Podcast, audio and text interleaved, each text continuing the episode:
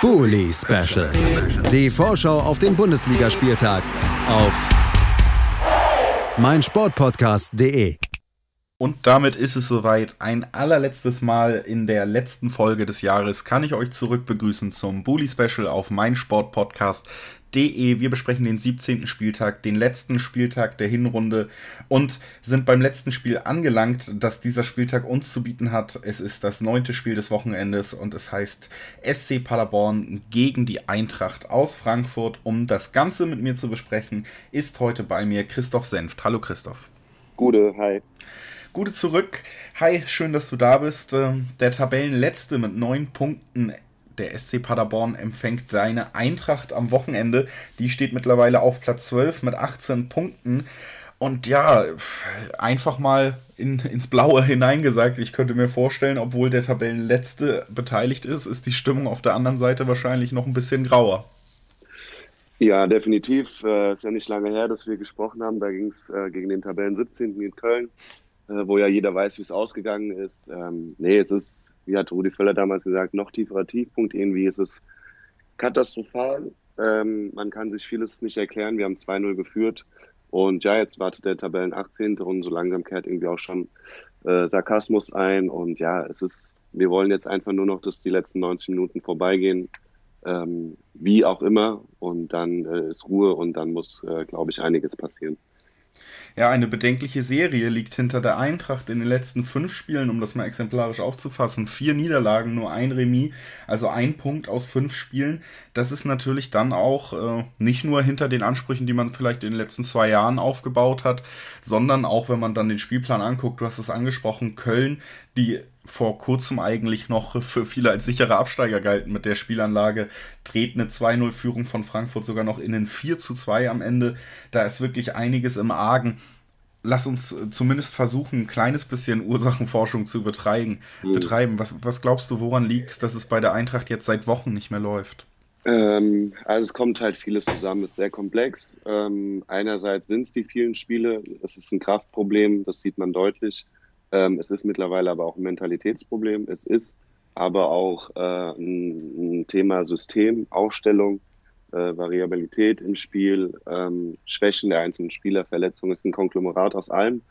Und ja, wir haben mittlerweile ähm, die Position verlassen, äh, wo wir dachten, okay, mit, mit Doppel- und Dreifachbelastung kann man im Mittelfeld landen, aber da sind wir jetzt auch äh, schon irgendwie rausgekickt. Ähm, und es ist einfach eine totale Verunsicherung da. Ähm, ja, es war mehr drin in dem Spiel jetzt. Also man hätte auch vielleicht höher führen können oder auch nochmal rankommen können. Aber man darf sich einfach nicht so leicht, und das ist, glaube ich, der Hauptpunkt, es ist viel zu einfach mittlerweile gegen die Eintracht Tore zu schießen. Der Aufwand vorne ist viel zu groß. Ähm, wieder muss Hinteregger treffen, wieder müssen Standardsituationen her. Und ja, ähm, Hütter, ich hatte immer wieder wieder kurz angekündigt, ähm, ist mittlerweile auch mehr in der Kritik. Äh, falsche Einwechslung, falsche taktische Ausstellung. Und ja, man darf sich einfach gegen gewisse Gegner bei allem Respekt einfach nicht so herspielen lassen. Und sitzt im Nacken natürlich dieses 5-1 gegen Bayern. Viele sagen, naja, hätten sie da verloren oder unentschieden gespielt und die, die Siege anders aufgeteilt, die Punkte. Im Nachhinein war es so, aber es hätte auch natürlich niemand zu dem Zeitpunkt gedacht, dass das äh, so endet. Die Mannschaft ist fertig ähm, und wir brauchen jetzt einfach die Winterpause. Ja. Also stehend K.O. ist es übertrieben oder passt das ganz gut gerade, wenn man die Eintracht spielen sieht? Nö, ich stehe in K.O., du sagst es. Ähm, es ist genau so, völlig verunsichert. Die Spieler äußern mittlerweile auch eine Verunsicherung äh, vom Kopf her. Und äh, ja, gestern gab es, ist jetzt auch bei Twitter groß umgegangen, das erste Mal auch Fit, äh, Pfiff in der Fankurve. Ähm, ob das gut oder richtig ist, sei mal dahingestellt. Ähm, die Mannschaft ist fertig. Die sind völlig fertig und äh, müssen jetzt Sonntag nochmal nach Paderborn, dann irgendwie acht Tage frei und dann in die USA fliegen.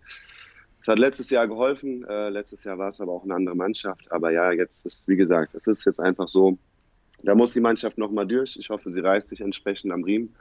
Ähm, weil alles andere als jetzt äh, da sich nochmal eine Klatsche einzufangen in Paderborn, was aus meiner Sicht gut auch sein kann, wenn Paderborn das erste Tor macht, ähm, ist, ist Wahnsinn einfach. Und 2019 äh, war vieles gut, aber es ist jetzt auch einfach, äh, ja, doch vieles eingerissen.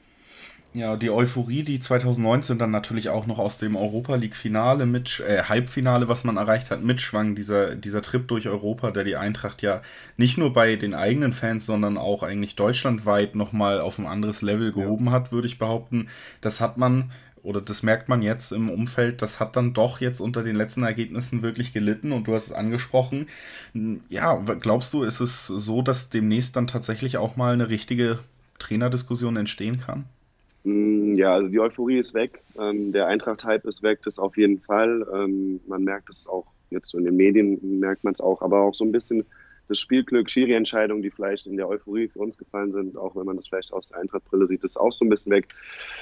Man muss gucken. Ich glaube, Paderborn ist nochmal wichtig, auch für Hütter, wo er auch nochmal ein Zeichen setzen kann. Aber ähm, ja, Frankfurt ist immer ein unruhiges Pflaster. Aber wie gesagt, ich finde es vermessen, nach berechtigten, schwierigen Spielen oder auch berechtigten Fehlern und schlechten Spielen und Niederlagen, ähm, da jetzt wirklich äh, ähm, den Hütter anzuzählen, finde ich übertrieben. Aber er muss sich schon einer gewissen Kritik stellen. Bobic ist jetzt ruhig geworden die letzten Wochen, das ist so ein bisschen merkwürdig.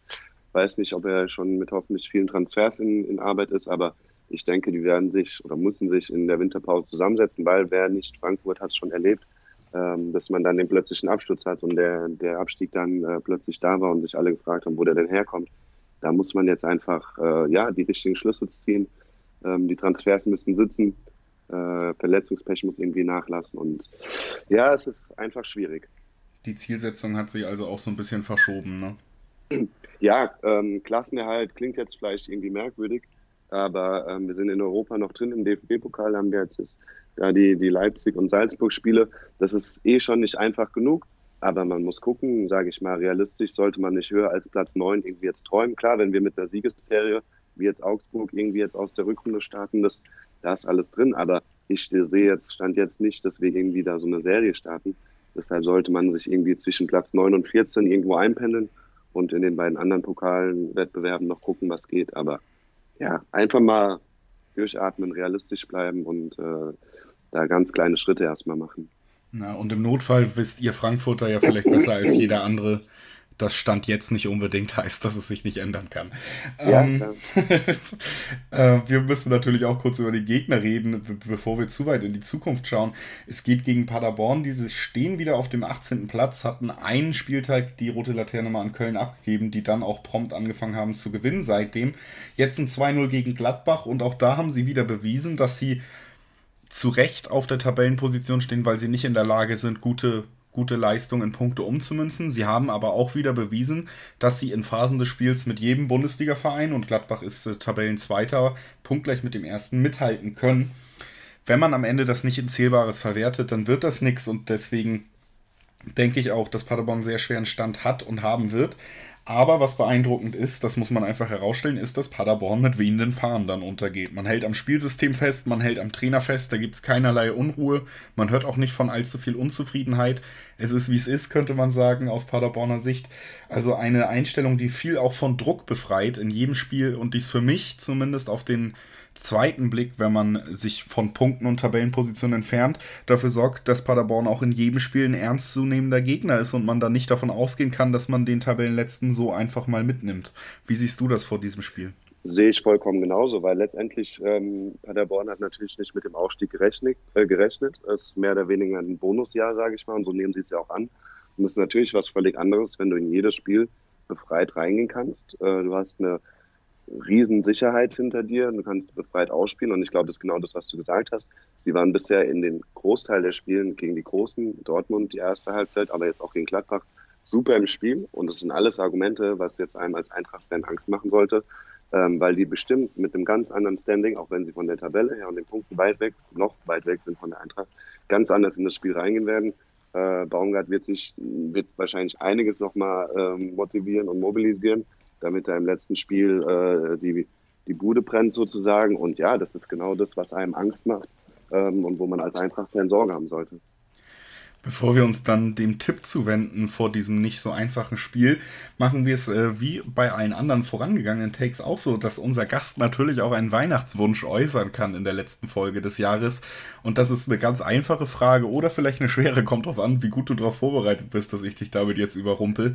Was wünschst du dir im neuen Jahr von der Eintracht? Boah, ein Wunsch ist bei uns fast schon zu wenig, aber ich wünsche mir äh, Kontinuität und einen sicheren Mittelfeldplatz.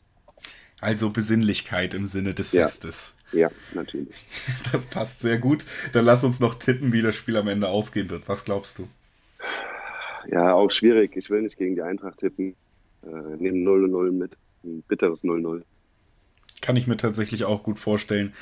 Es zieht sich einfach durch, dass Paderborn sich auch für gute Leistungen nicht wirklich belohnen kann. Es ist aber so, dass ich in diesem Spiel jetzt auch nicht die Eintracht als klaren Favoriten sehen würde aufgrund der letzten Wochen. 0-0.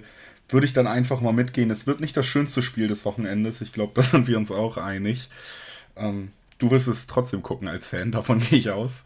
Ja. Äh, und äh, damit äh, sind wir dann am Ende der Spielbesprechung angelangt. Erstmal natürlich danke an dich, Christoph, dass du da warst. Sehr gerne. Und damit sind wir dann auch am Ende des Bully Specials zum 17. Spieltag angekommen und beenden diese wunderschöne Sendereihe für dieses Jahr. Wir hören uns nächstes Jahr nach der Winterpause wieder. Hoffentlich auch mit dir, Christoph, hoffentlich mit vielen anderen Gästen, die heute da waren, wieder und neuen Gästen. Wenn ihr Lust habt, meldet euch einfach bei mir auf Twitter oder auch per Mail. Ich habe das in die Shownotes geschrieben, wie ihr mich erreichen könnt, wenn ihr mal hier für euren Verein im Bully Special eure Expertise abgeben wollt. Und dann bleibt mir zum Ende natürlich nur noch auch nochmal allen Hörern zu danken, allen Experten zu danken, die hier immer wieder auftauchen, zu hoffen, dass ihr alle wunderschöne Feiertage habt und gut ins neue Jahr kommt.